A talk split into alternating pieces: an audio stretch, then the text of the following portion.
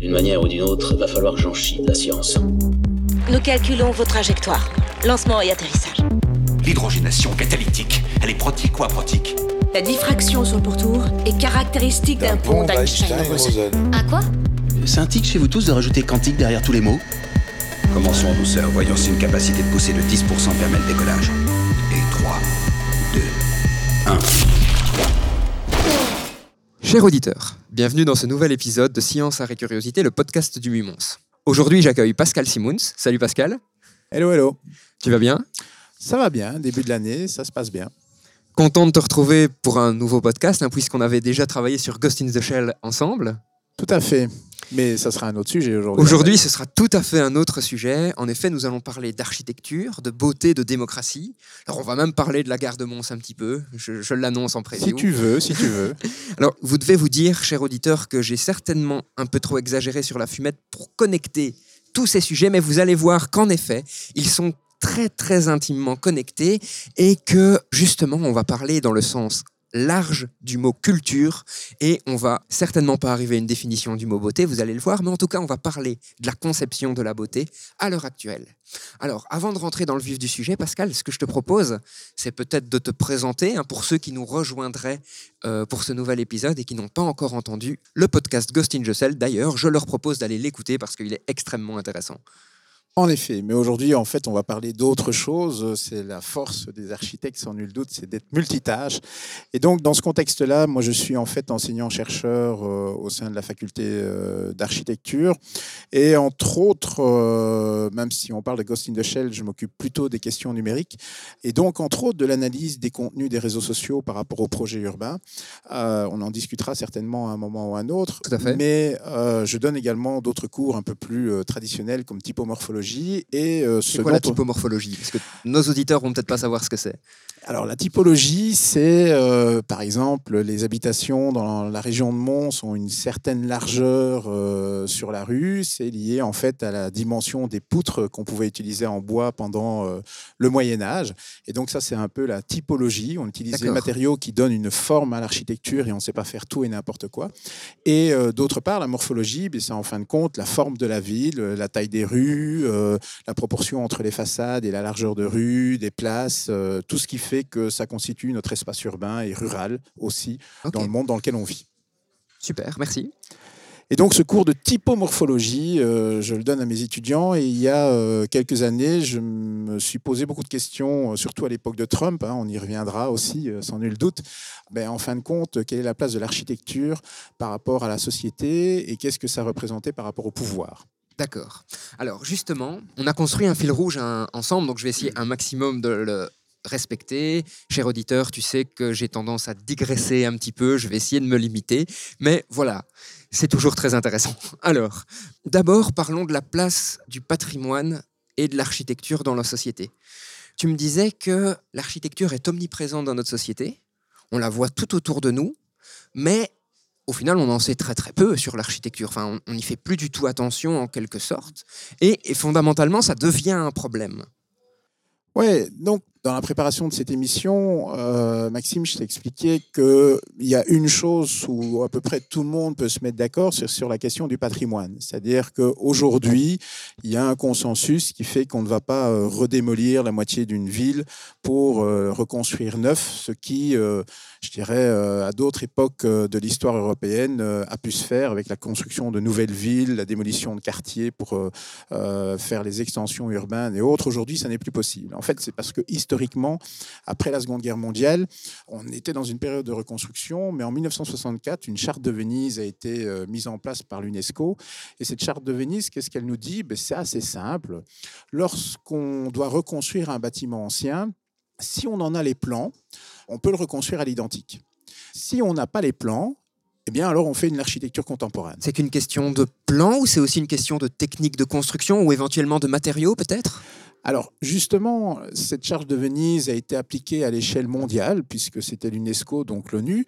Et euh, en 1994, euh, parce qu'il y avait quand même quelques pays, et voire même continents, qui ne se retrouvaient pas dans cette euh, logique qui est très occidentale en fin de compte, euh, le texte de Nara, qui est une, un texte qui a été signé au Japon, a permis de nuancer en fin de compte cette approche où le texte de Nara dit c'est pas tellement en fin de compte euh, de reconstruire à l'identique qui est important, c'est la manière dont on reconstruit qui est beaucoup plus importante. Donc, Donc la technique en quelque sorte. C'est la technique, mettant beaucoup plus le, le, point sur euh, le travail de l'artisan charpentier, euh, puisque au Japon les temples sont construits en bois, en Chine aussi. Enfin c'est toute la partie asiatique qui est soumise au tremblement de terre en fin de compte qui a développé une autre forme culturelle du patrimoine, qui est celle de, ben, si jamais on a un gros séisme, euh, que ce soit un ouragan ou que ce soit un tremblement de terre, ben, on doit pouvoir reconstruire à l'identique et donc on doit préserver la manière de reconstruire. Donc, c'est pas une charte, mais ce texte de Nara qui complète en fait la charte de Venise permet, euh, par exemple, de mettre en exergue les, temples d'Issée au Japon, où on en est à la 62e génération de reconstruction euh, des bâtiments. Donc le temple d'Issée, en fait, donc le sanctuaire d'Issée, on le, tous les 20 ans, on le démolit. Alors, comme je te disais en petite boutade, mais je le crois sincèrement, hein, si on faisait ça à la gare de Mons, on, on ne verrait jamais le bout. Quand une partie a fini d'être construite, l'autre partie commence à déjà être détruite. Donc, d'une part, je trouve que ça montre quelque chose d'intéressant dont on parlait, c'était le, caractère culturel de l'architecture. Mmh. C'est-à-dire que même les règles architecturales que l'on peut définir, c'est difficile de le faire au niveau international parce que les perceptions sont tellement différentes que euh, combiner tout, ça va être très compliqué. Oui, d'ailleurs, c'est assez significatif si on prend le cas de la, Belgique, où euh, aujourd'hui, dans un pays régionalisé, les approches architecturales culturelles, c'est-à-dire les bâtiments publics, sont euh, assez différentes entre la région Wallonne et la Flandre et euh, également Bruxelles, tout simplement. Donc on a vraiment des démarches qui sont, euh, si on en fait la comparaison pour des régions qui sont dans le même pays encore aujourd'hui, on peut se dire que les, les politiques sont fondamentalement différentes et donc reflètent probablement un peu la politique des régions en elles-mêmes. Alors pour revenir sur le sanctuaire d'Issée avant, avant de passer à autre chose, il faut quand même comprendre que ce sanctuaire, c'est le sanctuaire Shinto le plus important du Japon. Donc on ne parle pas d'un petit temple qui est reconstruit tous les 20 ans pour préserver la technique. On parle pratiquement du temple de référence en sachant que le, Shinto est parfois perçu comme la religion la plus vieille connue du Japon. Donc on parle d'un des piliers religieux du Japon et ce temple on le reconstruit tous les 20 ans. Donc on a une perception assez opposée à ce que nous on pourrait faire en oubliant la blague sur la gare de Mons. Mais donc ce qu'on peut tirer de ça, c'est que l'architecture devient pratiquement une incarnation de la culture d'une zone géographique, en fait. Et de la société. Alors, tu parlais euh, de, ces temples japonais, mais euh, on a eu exactement le, même débat et euh, il a été tranché très légitimement en France avec Notre-Dame de Paris qui a brûlé. Tout à fait. Où il y a eu deux tendances. Il y a eu la tendance qui a été de dire, ben, en fin de compte, on va reconstruire Notre-Dame à l'identique. Précisons quand même que le Notre-Dame que nous connaissons avant l'incendie n'est absolument pas le Notre-Dame qui a été construit au Moyen Âge, mais Viollet-le-Duc euh, au 19e siècle euh, y a mis sa patte comme il l'a fait pour Carcassonne et d'autres sites euh, en France. Il a mis sa patte pour un agrandissement ou pour vraiment une rénovation, une reconstruction du bâtiment? D'une part, il a fait une rénovation dans les règles de ce qui existait, mais il a mis sa touche totalement contemporaine, qui est la grande flèche qui, euh, si on analyse un petit peu dans, les détails, représente des éléments architecturaux très contemporains pour l'époque. Et aujourd'hui, en fin de compte, ce débat à Paris et en, France en règle générale euh, était de dire on va reconstruire l'identique. Oui, mais reconstruire l'identique, c'était quoi? Si on reprend la charte de Venise, c'était reconstruire la cathédrale à l'époque du Moyen Âge. Or, tout le monde voulait reconstruire à l'identité, à l'image identique à ce qu'on connaissait. Et en, contrepartie, d'autres, euh, et parmi eux pas mal d'architectes, euh, disaient mais c'est l'opportunité justement de faire rentrer en fait la, cathédrale dans le 21e siècle. Bon, ben, comme je t'ai expliqué sur la question de la charte de Venise, on avait tous les plans de charpente, euh, de la flèche et autres, et donc il est assez légitime pour un bâtiment classé comme celui-là de reconstruire à l'identique. Mais tiens, par exemple, reconstruire à l'identique, ok, on a tous les plans, ok, mais je sais qu'à un moment s'est posé aussi la question du bois, par exemple. Est-ce qu'on a des arbres aussi grands que ce qu'ils ont eu à cette époque pour le faire. Et donc, ça amène inévitablement euh, toutes ces questions aujourd'hui avec les enjeux climatiques, parce que reconstruire à l'identique ne répond probablement pas nécessairement toujours aux enjeux de la société de demain. Et donc, euh, cette charte de Venise, à, mon sens, en tout cas, c'est un avis perso, mais ne, ne, doit pas être immuable. Elle doit évoluer et peut-être s'inspirer justement de ce texte de Nara, où il y a peut-être des logiques culturelles constructives qui sont bien plus importantes que de refaire à l'identique au niveau des matériaux. Alors, qu'est-ce qui a été décidé au final pour euh, Notre-Dame de Paris? On reconstruit strictement à l'identique. Euh, parce que c'est aussi la solution la plus simple. Culturellement, c'est beaucoup plus difficile de commencer à proposer de nouvelles solutions qui sont mises en débat dans la société. Et on sait qu'aujourd'hui, la société est devenue très, très euh, complexe à gérer, ne serait-ce que par les réseaux sociaux ou autres, où tout le monde a son avis pour dire c'est beau, c'est pas beau, j'aime, j'aime pas. C'est ça. C'est en principe le prochain point qu'on a dans notre fil rouge. Très bien, Pascal. Mais avant, je voudrais quand même aborder un, autre point qui est est-ce qu'au final, cette prise de décision par rapport à Notre-Dame de Paris, tu me disais qu'elle est prise dans beaucoup d'autres cas, au final, en tout cas en Occident, ce n'est pas une certaine forme de conservatisme architectural ou de conservatisme philosophique par rapport à la façon dont on pense la ville? C'est un vaste débat, c'est en tout cas la représentativité d'une forme culturelle de la société. En France, on sait que le patrimoine est particulièrement omniprésent. C'est probablement le deuxième pays après l'Italie où il y a le plus de patrimoine, euh, et peut-être avec l'Espagne euh, également. Et donc le, patrimoine en France a un enjeu majeur, mais il n'est pas que culturel, il est économique. Euh, ça permet de faire venir des, des vacanciers chaque année et autres. Et donc c'est un fait de société, cette culture du patrimoine en France est véritablement euh, un morceau de société. En contrepartie, les règles en France de l'État pour pouvoir construire des bâtiments neufs comme une école, comme un musée ou autre, sont également euh, réglées et c'est systématiquement un concours d'architecture avec euh, un jury qui est souverain et essaye de trouver en fin de compte ce qui fera le patrimoine de demain avec l'architecture contemporaine d'aujourd'hui. Ouais, c'est ça. Mais donc théoriquement, le, le concours d'architecture permet quand même l'émergence peut-être d'idées innovantes théoriquement, d'inattendus par rapport à une conception euh, du jury. Alors, si on voulait euh, aller jusqu'au bout des choses, on pourrait se dire qu'en architecture, s'il n'y a plus d'architecture contemporaine, c'est que la société va très très mal, parce que ça veut dire qu'on ne regarde plus vers le futur. Ouais. Comme je le disais à l'instant, l'analogie, c'est qu'en fin de compte, le patrimoine de demain est construit à partir de l'architecture contemporaine d'aujourd'hui. Ouais, mais les gens diront mélanger le vieux et le contemporain, généralement, ça donne des choses qui ne sont pas jolies à voir. Donc, ne le faisons pas, gardons comme c'est. Et justement, là, on peut enchaîner sur le prochain point de notre fil rouge, qui est de se dire, tout le monde a un avis sur la question du beau et du pas beau.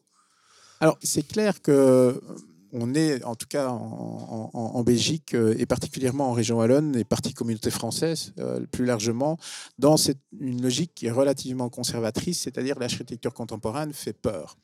C'est peut-être une représentation de l'état de nos sociétés. Moi, je dis. Tu penses, tu penses que c'est que l'architecture contemporaine Enfin, je veux dire, par exemple, pour reprendre la gare de Mons, certes, il y a les problèmes sur le chantier, mais on ne va pas les aborder ici. Mais comme elle est un peu en dehors de la ville, elle est vraiment la transition entre ce qu'on va appeler la vieille ville et la nouvelle partie de la ville, théoriquement, le parc initialis. Elle est moderne, quand même, hein, on peut le dire. Et j'ai l'impression qu'en termes de modernité, elle fait peut-être un peu moins peur parce que ben, elle n'a pas été construite juste à côté de la collégiale Sainte-Vaudru, à 10 mètres de là. 35. Mais euh, néanmoins, il suffit de regarder sur les réseaux sociaux. Euh, alors, ce n'est pas la panacée, ces réseaux sociaux, bien évidemment, mais ça a quand même une certaine valeur de l'ère du temps. Et qu'est-ce qu'on constate? On a souvent fait l'amalgame de cette gare quand elle était à peine euh, émergente et, et très en retard avec les différentes faillites, où les gens ont fait l'amalgame en disant mais cette gare est moche et en même temps, euh, elle va nous coûter très cher. Ce qui sont deux idées fondamentalement différentes.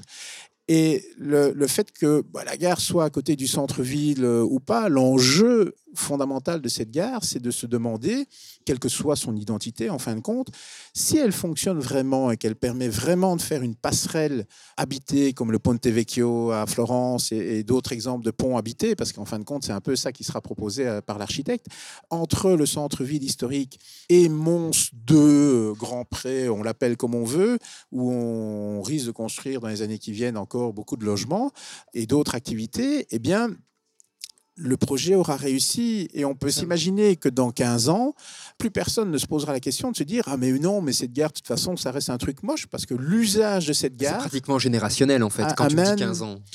Mais au-delà du, du générationnel, alors c'est ce qui s'est passé avec Beaubourg aussi euh, à Paris, où en gros on a dit c'est quoi ce machin avec des tubes euh, qui, qui sort, et aujourd'hui Beaubourg a été classé patrimoine français, et plus personne à Paris euh, ne, ne voudrait la démolir. Mais la raison pour laquelle cette architecture parisienne a transcendé les concepts architecturaux traditionnels, c'est parce que c'est le seul projet qui permettait de créer un espace public complet devant, alors qu'au départ, le musée devait faire euh, tout l'îlot. Pour ceux qui connaissent, il y a cette place en pente qui donne accès euh, au musée en tant que tel et au centre culturel.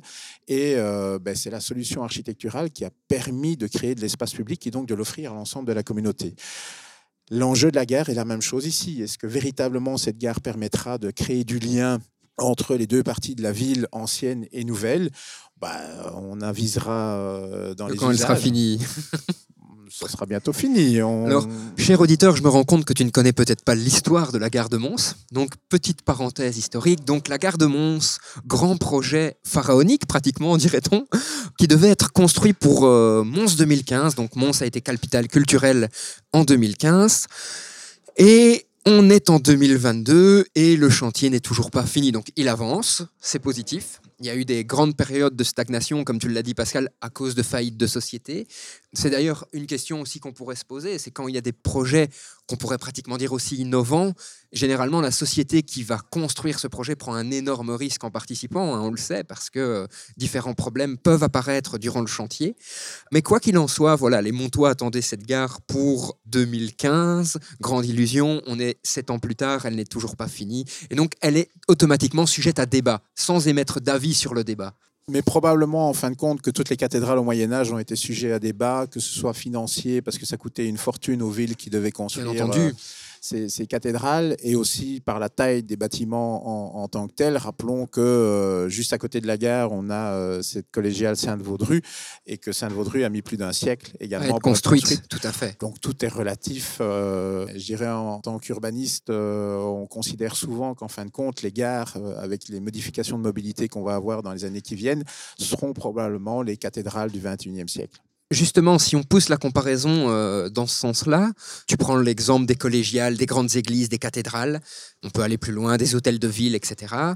À chaque fois, ces conceptions architecturales sont liées à un pouvoir en place, à une incarnation du pouvoir. Donc, est-ce que c'est toujours le cas aujourd'hui? Comment ça a évolué dans notre histoire humaine? Alors depuis la Seconde Guerre mondiale et même un peu avant, hein, euh, les, on va dire les temps modernes et, l'industrialisation, on a un peu perdu de vue en fin de compte dans les pays occidentaux et particulièrement euh, en, Europe après, euh, la, la- Première Guerre mondiale, que l'on vit dans des démocraties.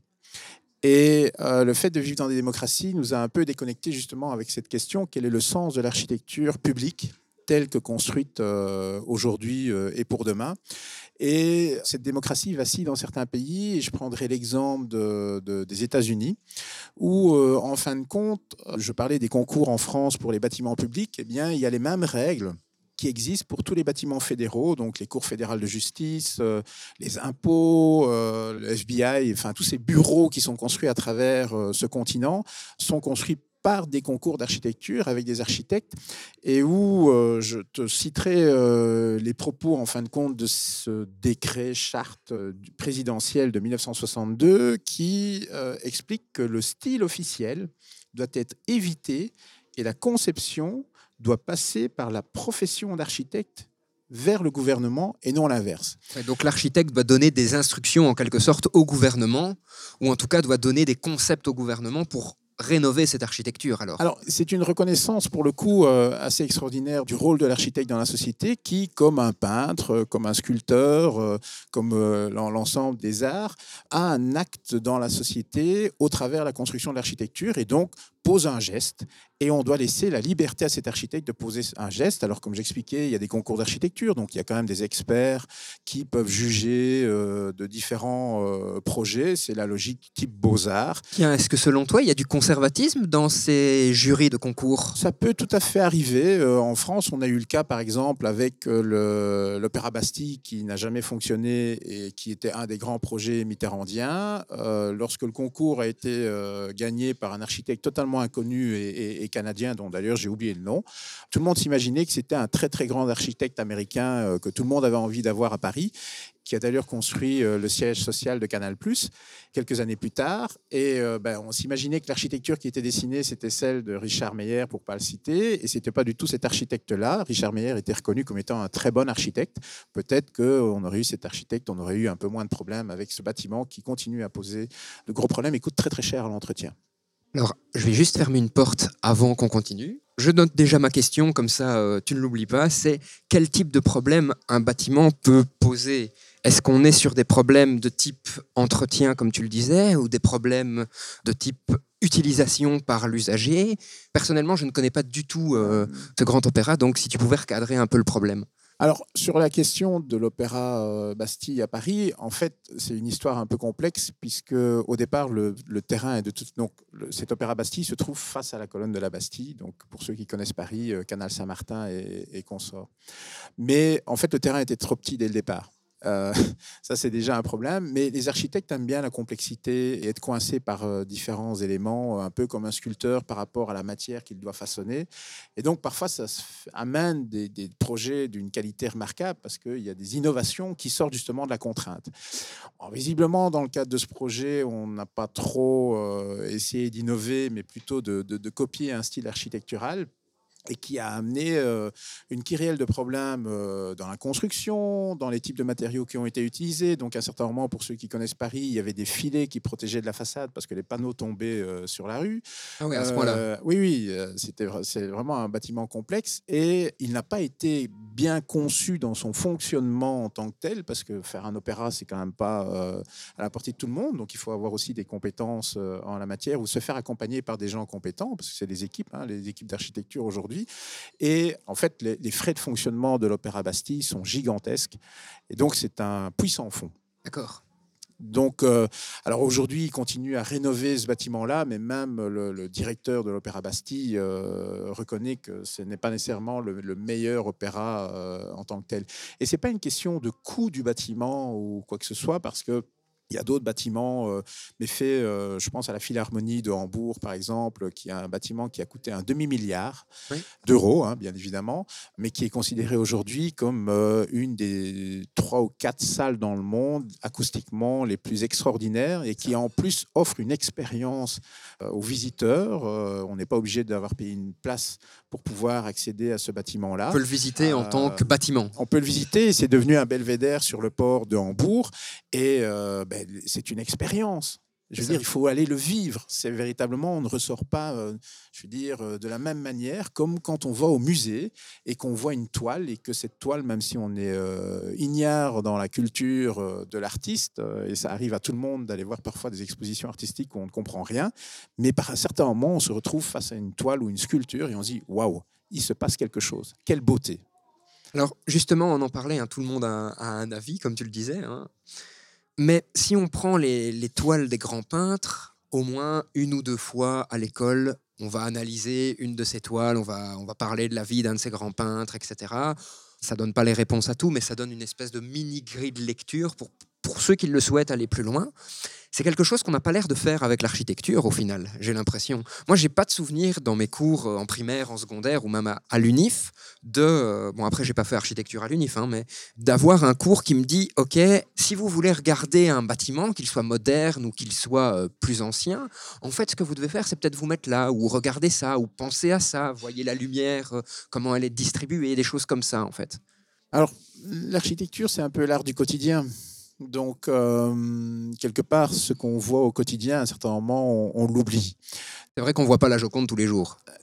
Voilà. Et donc, d'où l'intérêt, sans nul doute, même si ça soumet à débat ou autre, de continuer à avoir euh, de, l'architecture contemporaine, alors qui est fait par des concours, donc c'est quand même organisé par le pouvoir politique et, et autres, avec la liberté dont je parlais de ce texte de 1962 euh, aux États-Unis, qui est assez remarquable et qui, euh, d'une certaine manière, permet de mettre des, des- des petits grains de culture où les gens vont discuter. C'est le cas de la gare de Mons. Je pense qu'il est euh, sain qu'il y ait une discussion, en fin de compte, de quelque manière que ce soit, sur cette euh, architecture qui sort de l'ordinaire, qui perturbe beaucoup les gens. hein, et qui- où les gens se rendront peut-être compte que, ben, en fin de compte, cette gare, elle fonctionne admirablement bien quand elle sera construite, ou peut-être pas du tout. Moi, j'en sais rien, puisqu'on ne l'a pas encore testé. hein. Et de se rendre compte que l'architecture contemporaine peut amener aussi de nouvelles expériences qui peuvent améliorer notre quotidien, en fin de compte. C'est très intéressant parce que en fait on est dans une brasserie qui se trouve euh, en vis-à-vis du chantier, hein, donc on voit euh, le chantier de la gare et euh, en te voyant expliquer tout ça, je te vois regarder justement euh, le chantier qui avance euh, petit à petit. Je voudrais revenir juste sur deux dates que tu as citées, donc 1962 le- la charte des bâtiments publics aux États-Unis, 1964 euh, la charte de Venise euh, de l'UNESCO. On est dans les mêmes périodes. Est-ce qu'il y a une raison pour laquelle ces chartes émergent euh, durant cette période très concentrée au final? Alors, je ne suis pas historien de la question, mais je pense qu'en effet, après la Seconde Guerre mondiale et les destructions qui ont pu exister, hein, euh, il n'y a pas une seule ville, euh, je dirais, dans, dans la zone de conflit euh, qui est sortie indemne. hein. Rappelons ici à Mons que tout le quartier de la gare a été rasé en la matière. À Charleroi, des, des espaces comme Monceau ont été fortement détruits parce que c'était des, des- des gares de triage, chemin de fer et, et autres. Et donc, personne n'est resté indemne de ça. Ne parlons même pas des Allemands où les villes ont été quasiment rasées définitivement. Il y a eu toute une période de reconstruction où justement euh, l'architecture était un objet politique, c'est qu'il fallait reloger les gens, il fallait absolument euh, construire rapidement, euh, parfois pas très bien, mais ça fait partie de l'histoire. Et arrivé au début des années 60, je pense qu'il y a eu une prise de conscience en se disant bon, on va pas continuer à démolir, reconstruire. je te rappelle que c'était aussi l'Expo 58, euh, Ouais. le démarrage de la bruxellisation. Qu'est-ce que tu appelles la bruxellisation? La démolition du patrimoine bruxellois pour f- obtenir de la modernité, construire des tours. Enfin, c'est le, le cas le plus extrême, c'est la démolition de la maison du peuple. Ouais. Où à l'époque, l'art nouveau était considéré comme un style nouille et euh, le remplacement par ce qu'on appelle la tour Blaton et qui n'est pas de l'architecture, c'est de la construction. Ce traumatisme, je pense que tous les Bruxellois l'ont encore aujourd'hui. Et Donc toute euh, construction pour toi n'est pas de l'architecture. C'est une bonne question. À titre personnel, oui, je pense qu'il y a de la construction et puis il y a de l'architecture. D'accord. Je pense que faire un bâtiment public doit être de l'architecture, mais euh, Pas simplement de la construction. euh, Lo- Loger les gens, on peut faire les choses très très bien, mais c'est pas pour autant que cette architecture va rester euh, des siècles et des siècles parce qu'il y a des évolutions dans le temps et des besoins qui sont différents euh, en la matière. Même si aujourd'hui on essaye de ne plus démolir pour des raisons euh, écologiques. Et dans cette question euh, sur l'architecture, au quotidien, je te, citerai euh, une phrase de William Churchill qui disait Nous façonnons les bâtiments et ensuite ils nous façonnent. Il y a un rôle justement dans cette question de l'architecture euh, publique, en tout cas, et parfois contemporaine, si on a un client qui veut le, le faire, que ce soit des, des grands bâtiments ou une habitation unifamiliale, chaque acte architectural posé peut amener débat, et si ça amène débat, ça fait société. Alors justement, retournons euh, au cas de Trump, qui voulait euh, en tout cas réactualiser cette fameuse charte des bâtiments publics de 1962. Et donc, tu me le disais, je n'étais pas du tout au courant, mais tu vas nous expliquer ce que ça implique. C'est qu'il a créé un comité présidentiel pour la requalification de la beauté. Oui, et c'est ça qui est intéressant. Alors, on peut vilipender Trump euh, et le prendre pour un imbécile, mais euh, pas si imbécile que ça, puisque, euh, pour le coup, aucun président précédemment n'avait remis en cause, en fin de compte, cette norme, entre guillemets, de concours d'architecture où l'État n'impose absolument aucun style, mais quelque part construit euh, l'histoire américaine par les différents styles euh, en, en construction. Alors Et- on a notre vision de Trump qui est une vision externe, une vision internationale. Les Américains, pour avoir discuté avec certains Américains, même s'ils n'étaient pas d'accord avec toutes les décisions de Trump, c'est pas ça que je veux dire, reconnaissent au moins à Trump d'avoir à l'intérieur des États-Unis une politique assez efficace au final. Et on se souvient des photos dans Paris Match et autres de, de l'appartement de Trump. C'est un homme du kitsch. Bien Ça, sûr. C'est certain. Donc, il a une idée bien précise du style architectural. Et donc de la beauté, peut-être, en quelque Et sorte. donc, inévitablement, de la beauté. Alors, cette architecture contemporaine promue par l'État fédéral, euh, pour lui, était une catastrophe. Donc, il met en effet un, un- un comité euh, en place. Et je te citerai euh, un extrait qui est significatif. C'est donc cette administration Trump va créer le comité présidentiel pour la requalification de la beauté de l'architecture fédérale. Et dans ce contexte-là, des lobbies et autres, en fait, euh, ont, ont porté ce projet sous ce qu'on appelle en fait le new urbanisme, qui est en une construire de manière contemporaine dans le sens où on utilise le béton et, et tous les matériaux euh, hyper euh, euh, récents, néanmoins avec une identité ou une image qui correspond plus en fait à, à- à l'habitat du cottage anglais au Mhm. milieu de la campagne. C'est le nouveau vieux, en quelque sorte. C'est du nouveau vieux, oui. C'est du fake architecture, puisqu'en fin de compte, euh, on refait à l'ancienne, mais avec des nouveaux matériaux. Et cette fake architecture a été promue, le, le- le chantre de ce mouvement, en fait, c'est le prince Charles qui, depuis euh, pff, 40 ans à peu près, euh, défend cette notion de new urbanisme qui a un certain succès en Angleterre. Et on a constaté que ce succès... Petite parenthèse, dans la série The Crown, on voit d'ailleurs cette naissance, entre guillemets, euh, de new urbanisme euh, chez le prince Charles, où il a acheté un domaine qu'il veut complètement rénover, avec des nouveaux matériaux, mais en respectant les règles anciennes, en quelque sorte, au niveau des jardins. Alors, ce new urbanisme dont on a l'expérience justement euh, en, en- en Angleterre a démontré une chose, en fin de compte, c'était une architecture pour les riches. Parce que même si cette architecture est classique, elle coûte excessivement cher. Elle coûte cher pourquoi? Parce que, parce que construire en béton, a priori, c'est pas ce qui va coûter le plus cher. Donc qu'est-ce qui coûte cher dans cette nouvelle architecture? Mais ce sont tous les détails architecturaux. C'est euh, plutôt que d'avoir une grande fenêtre, on en met trois. Et donc, au fur et à mesure, inévitablement, euh, ça coûte plus cher. Et puis, surtout, ça correspond en fin de compte à une idéologie derrière. C'est-à-dire que ça rassure une certaine classe sociale. Donc le prix est adapté à la classe, en quelque Et sorte. le prix est adapté inévitablement à la classe. Une dérive, en fin de compte, de ce new urbanisme, c'est les gated communities, c'est-à-dire ces lotissements qui sont refermés avec leurs grilles où les gens ne peuvent pas rentrer, euh, sauf s'ils habitent dans le quartier proprement dit. Le paradoxe du ghetto riche, en fait. Le paradoxe du ghetto riche. Et donc, Trump, quand on explique ça, on commence à mieux comprendre pourquoi Trump aime ce genre d'architecture. Ce qui va beaucoup plus loin, c'est que Trump considère qu'en fin de compte, cette architecture, on va l'appliquer à l'ensemble des bâtiments publics. Le référentiel de Trump, c'est la Maison Blanche. Donc une forme de néoclassicisme. euh, pour rappel, la Maison Blanche a 150 ans. hein. donc euh, c'est un bâtiment relativement euh, récent. Et il y a eu dans toute la constitution, en fin de compte, de, de l'identité américaine après l'indépendance, justement, de récupérer cette architecture qui venait d'Angleterre, parce que ce néoclassicisme existait également là-bas. Il suffit d'aller à Londres pour s'en rendre compte. Et une construction d'identité à travers ce type d'architecture. Et je me rends compte en, t'expliquant cela que quand Trump dit euh, America First et qu'on va aller rechercher les éléments qui sont historiquement dans la fondation du peuple américain, tout est lié. Et donc l'architecture, c'est de la politique. Tout à fait. Je pense qu'on a parlé démocratie, on a parlé architecture, on a touché légèrement l'avis des gens sur la beauté ou non, mais je pense qu'on n'a pas encore détaillé la beauté. Alors, qu'est-ce que la beauté? Comment on pourrait définir la beauté? Est-ce que c'est déjà définissable? Et euh, bah, si on brièvement, si on pouvait faire une euh, retracer un petit peu l'histoire de la pensée de la beauté au final.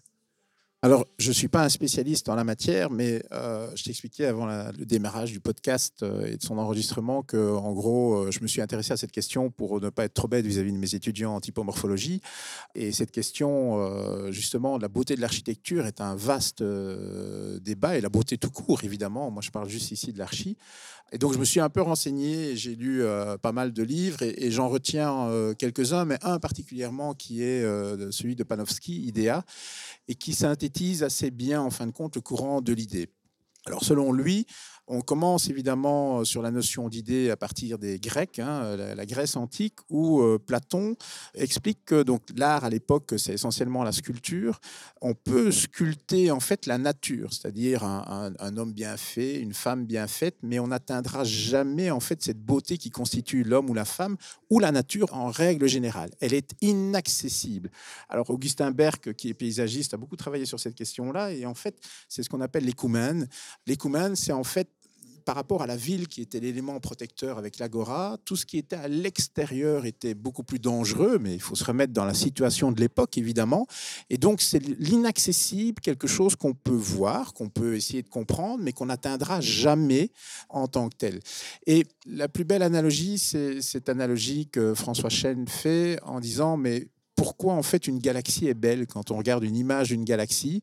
C'est quelque chose de beau. Intrinsèquement, on ne va pas dire ouais c'est moche, mais pourquoi une galaxie qui est faite euh, d'atomes, euh, de, ce sont des mathématiques et de la physique, c'est beau, ouais. c'est indicible, on ne le sait pas. Mais néanmoins, on reconnaît qu'il y a quelque chose de beauté qui est euh, commun à, tous à, reconnaître dans une étoile et dans cette galaxie et dans, le monde dans lequel on, vit. La beauté de la nature est reconnue par euh, tout le monde en, en, intrinsèquement.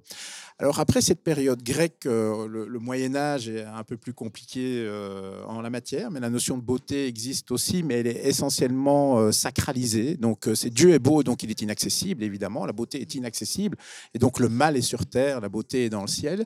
Non, au final, fondamentalement, c'est pas très très différent de l'époque de Platon. Où ils avaient dit aussi ben, les dieux plutôt que le dieu. Les dieux sont beaux euh, et sont inaccessibles. Oui, tout à fait, avec une, une petite nuance, c'est que Platon et, et, et, quelques philosophes grecs considèrent que les dieux, c'est aussi la nature, tandis oui, que à, l'époque, euh, je veux dire, médiévale, on est plutôt, ben, il y a Dieu, et puis en fait, tout ce qui est sur Terre est, est, est vil, euh, d'une certaine manière, et on essaye de faire en sorte d'être un peu meilleur. Ce qui n'empêche pas de faire des magnifiques enluminures, et donc la notion de beauté reste quand même, à un moment ou à un autre, une, une transition entre le, le, le, bien et le mal. Et puis on arrive à l'époque Renaissance, où là, il y a vraiment une théorisation euh, énormément de, philosophes, euh, d'artistes. Euh, ça va de Michel-Ange à, Plantin et d'autres. Ils vont descendre en partie de ces philosophes grecs aussi. Ils hein. vont de toute façon reprendre ce que les philosophes grecs en parlent. Et alors, en fonction des mouvements, néoclassicisme, baroque et autres, on a à chaque fois en fait des prises de position qui sont différentes et qui amènent en fin de compte, ou dans certains cas, on considère que l'homme est tout à fait capable de retranscrire la beauté au travers, en fin de compte, de la réplication de la nature, d'où ces colonnes ioniques, doriques et autres, avec la végétation, le baroque qui devient une efflorescence de signes de différentes formes à l'échelle architecturale et généralement un peu chargée. C'était la représentation, en fin de compte, de la beauté. C'était un canon de la beauté. C'est la preuve aussi que la beauté, en fait, culturellement, peut évoluer dans le temps euh, d'une manière ou d'une autre. Mais ce qui est intéressant, c'est que euh, avec l'arrivée des Lumières, on a une forme de basculement où on essaye en fait de, de rendre non pas scientifique, mais euh, d'essayer d'objectiver d'une certaine manière la question de la beauté. Donc pas la beauté en elle-même, mais la question de la beauté. Alors ça devient excessivement compliqué, mais, mais Panofsky en fait remet en cause cela, euh, qui nous amène dans la situation dans laquelle on est euh, aujourd'hui, qui dit euh, j'aime, j'aime pas, euh, je trouve ça beau, je trouve pas ça beau. C'est parce qu'on a essayé d'objectiver quelque chose qui n'est pas objectivable. Alors que la plupart des philosophes de la Renaissance parlent plutôt en fin de compte de l'acte de beauté, où en gros c'est le geste que l'on fait quand on peint qui, euh, par la, la, transcendance de l'être humain en tant que tel, permet de, de, rendre quelque chose qui est une couleur bleue, euh, une, quelque chose de plus beau. Il y a un magnifique exemple en la matière, mais là on est beaucoup plus récent, puisque c'est avec Cézanne, c'est la montagne Sainte-Victoire, où euh, Cézanne va peindre 130 tableaux de la montagne Sainte-Victoire à Aix-en-Provence, et à chaque fois on voit autre chose. Donc en fait on a quelque chose de objectif, c'est un paysage qui est immuable, une montagne, et en même temps, à chaque fois qu'il le peint, il met quelque chose de lui qui fait que ça devient beau. Et donc, le rôle de l'architecte avec l'architecture, c'est aussi ça par rapport, on parlait de la Bastille, euh, si on en est aujourd'hui sur cette question-là euh, dans, la beauté, c'est qu'au-delà du fait, et comme je vois la gare devant moi, au-delà de faire une passerelle et de faire une gare, c'est que, est-ce que l'architecte y a mis de la beauté par le simple fait qu'il a fait quelque chose qui est indicible et qu'on ne comprend pas, mais qui fait qu'on se dit, waouh, On est quand même dans un bâtiment qui sort de l'ordinaire et qui fait qu'on y vit bien d'une certaine manière. Et ça, on peut le faire à n'importe quelle échelle euh, ou autre. De ce constat, c'est qu'en fin de compte, cette beauté, puisque c'est l'être humain qui vient mettre un élément pour en faire de la beauté, on peut aussi, à l'opposé, se dire ça devient un outil Tout à fait. pour certains. Tu parlais, hein, quand on préparait le podcast, pratiquement d'acculture de l'architecture. Moi, j'avais en- en- enchaîné en disant, euh, oui, alors si on parle d'acculture de l'architecture, est-ce qu'au final, on ne devrait pas parler d'acculture de la beauté et donc d'acculture de la philosophie? Est-ce que euh, un des enjeux, sur base de nos discussions autour de l'architecture, hein, j'entends, mais est-ce qu'un des enjeux de notre société du 21e siècle, c'est pas justement remettre la philosophie au cœur de la vie de chaque individu, pratiquement Vaste question. Euh, je ne suis pas du tout philosophe, donc c'est un peu difficile à répondre. Mais il y a une à- différence à entre être un philosophe et avoir des outils qui permettent de comprendre l'importance de la philosophie. Tu comprends ce que je veux dire? Je vais prendre un autre exemple. On peut ne pas être un architecte et avoir des outils qui nous permettent de comprendre l'architecture. On peut ne pas être peintre et avoir des outils qui nous permettent de comprendre le sens du tableau, la beauté du tableau, même si on n'est pas d'accord avec cette beauté. Alors, on, arrive justement à cette question comment évaluer la beauté? Même si c'est quelque chose d'indicible en fin de compte et qui est pas, on ne peut pas le définir tel quel, mais on peut le ressentir. Le problème aujourd'hui, je pense, c'est que on, que ce soit de l'architecture ou de la peinture, euh, on a l'exposition Botero pour le moment à Mons avec une magnifique sculpture euh, à l'entrée euh, euh, du piétonnier. Euh, à chaque fois que je passe à côté et qu'il y a des gens qui en parlent, il y en a qui disent je trouve ça immonde, d'autres qui trouvent ça extraordinaire. Bon, on aime les formes rondes ou on n'aime pas. Mais la question, c'est de savoir, au-delà du j'aime, j'aime pas, Qu'est-ce que ça représente? qu'est-ce que ça représente? Et donc, plus que de pouvoir philosopher sur ces questions-là, parce qu'en fin de compte, les gens qui disent j'aime pas pourraient discuter avec les gens qui disent j'aime et commencer à discuter entre eux, c'est d'avoir un, dénominateur commun. Et à mon sens, c'est plutôt en fin de compte la culture générale, mais liée en fin de compte à la culture tout court, qui est un enjeu de société. C'est-à-dire que plus on est, euh, on a cette connaissance, je dirais, innée, vécue. Et là, le rôle de l'architecture peut être intéressant sur cette culture, plus on, se façonne naturellement par la discussion, et la discussion amène à la philosophie, et si on est intéressé, on peut aller plus loin. Donc, je dirais plutôt, le problème probablement euh, aujourd'hui, euh, en tout cas de, de mon propre, enfin de mon avis personnel, c'est que cette notion de culture, alors je le vis par l'architecture, mais on peut prendre tous les arts, est excessivement faible dans la formation des élèves. Combien de fois les élèves dans le secondaire vont aller voir une exposition euh, Alors oui, ils vont voir des expositions euh, à Brendonck et autres, et c'est fondamental. Mais pourquoi tous les étudiants de la région montoise ne vont pas voir Botero? Pourquoi ne vont-ils pas tous au musée Magritte? Et j'en passe, qui permet justement, j'imagine, une classe devant euh, une toile euh, de Magritte, de se retrouver à discuter en disant Moi, j'aime pas, mais pourquoi t'aimes pas? Moi, j'aime bien, j'aime bien le bleu, j'aime bien le lampadaire, j'aime bien ceci, et qui amène justement à la discussion. Est-ce que tu as l'espoir que la gare de Mons, qui est un acte architectural assez fort, hein, on l'a expliqué, puisse servir aussi d'appui pour les écoles de la région à cette discussion autour de l'architecture cette fois-ci? En toute sincérité, non. Ah, t'as même pas l'espoir?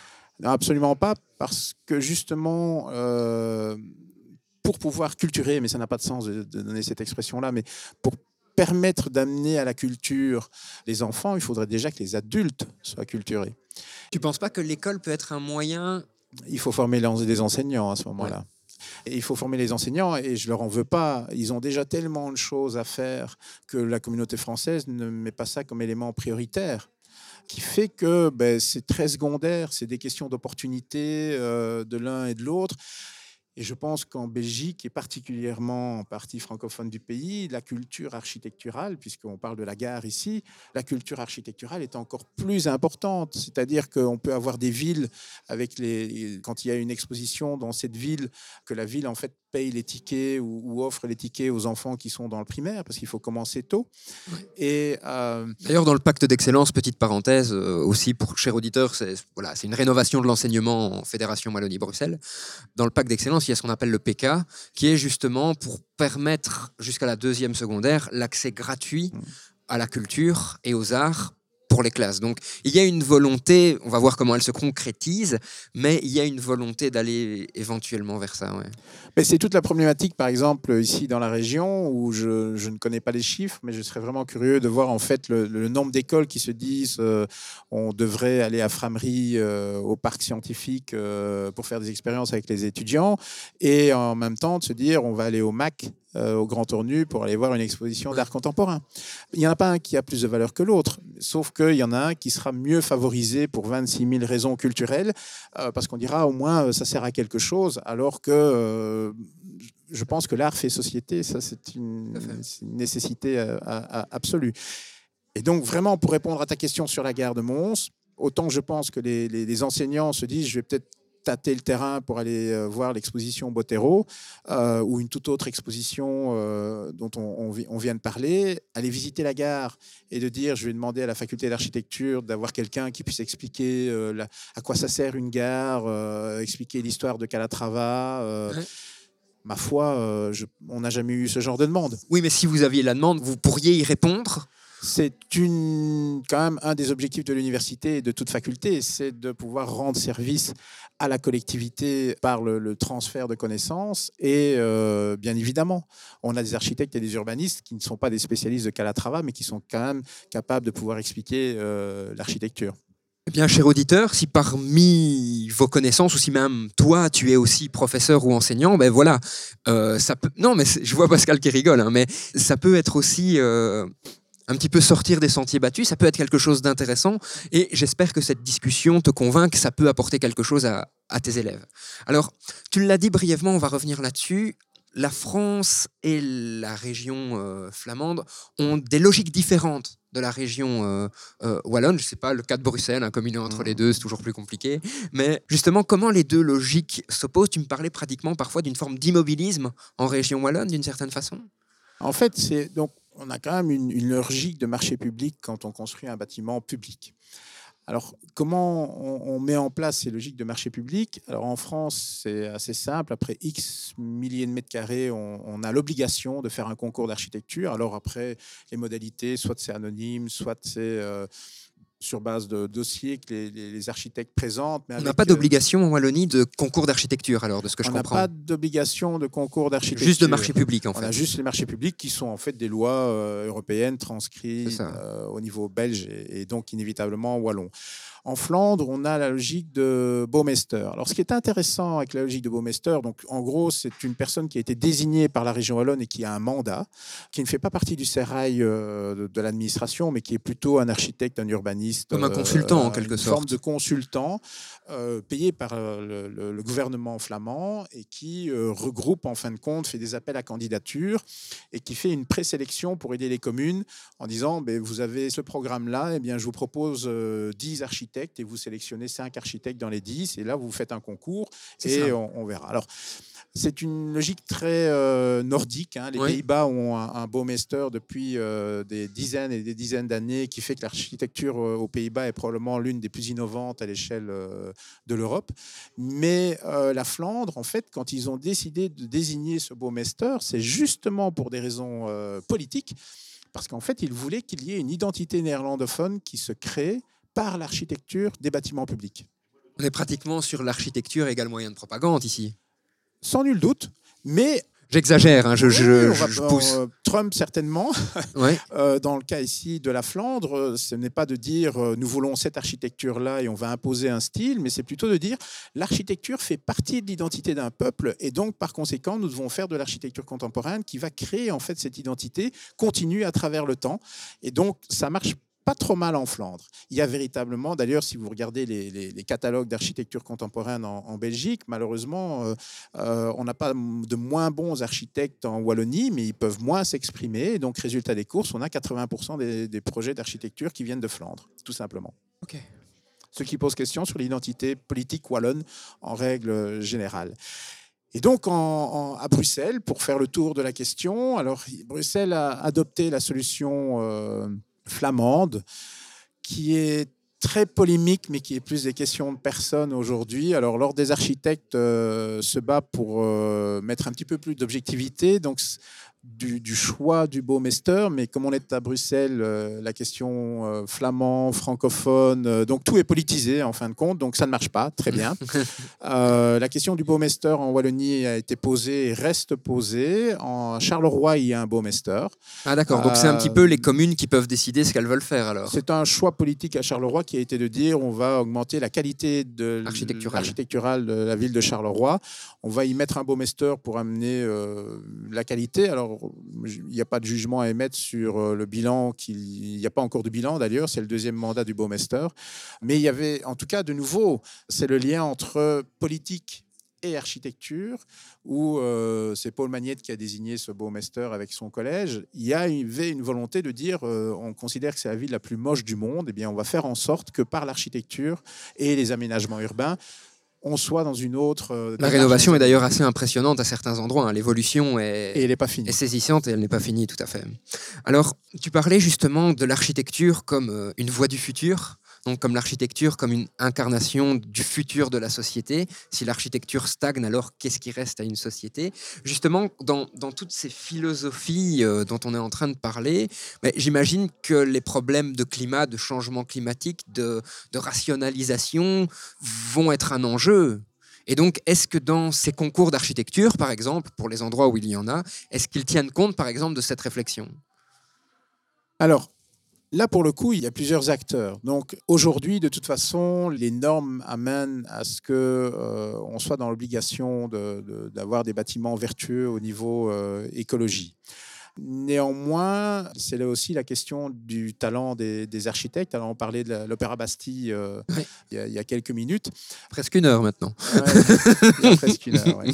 Et dans, dans ce contexte-là, alors je, je reprends toujours l'expression du ministre Forêt euh, pour les, les plus anciens qui écouteront ce, ce- ce podcast, qui un jour, ministre du, de l'aménagement du territoire en région Wallonne, a dit euh, Moi, je connais beaucoup de bons architectes, j'en connais qui sont meilleurs. Et donc, dans ce contexte-là, je pense que la formation que l'on donne aux architectes dans les universités aujourd'hui n'est pas encore suffisamment politique dans le sens noble du terme, c'est-à-dire que tous les architectes qui sortent de nos études devraient normalement être capables de euh, penser matin, midi et soir développement durable. C'est ça. En toute sincérité, on on n'y est pas encore. Non pas qu'on n'essaye pas de faire des choses en la matière, mais c'est un processus relativement complexe à mettre en place, y compris dans la réforme des cours et j'en passe.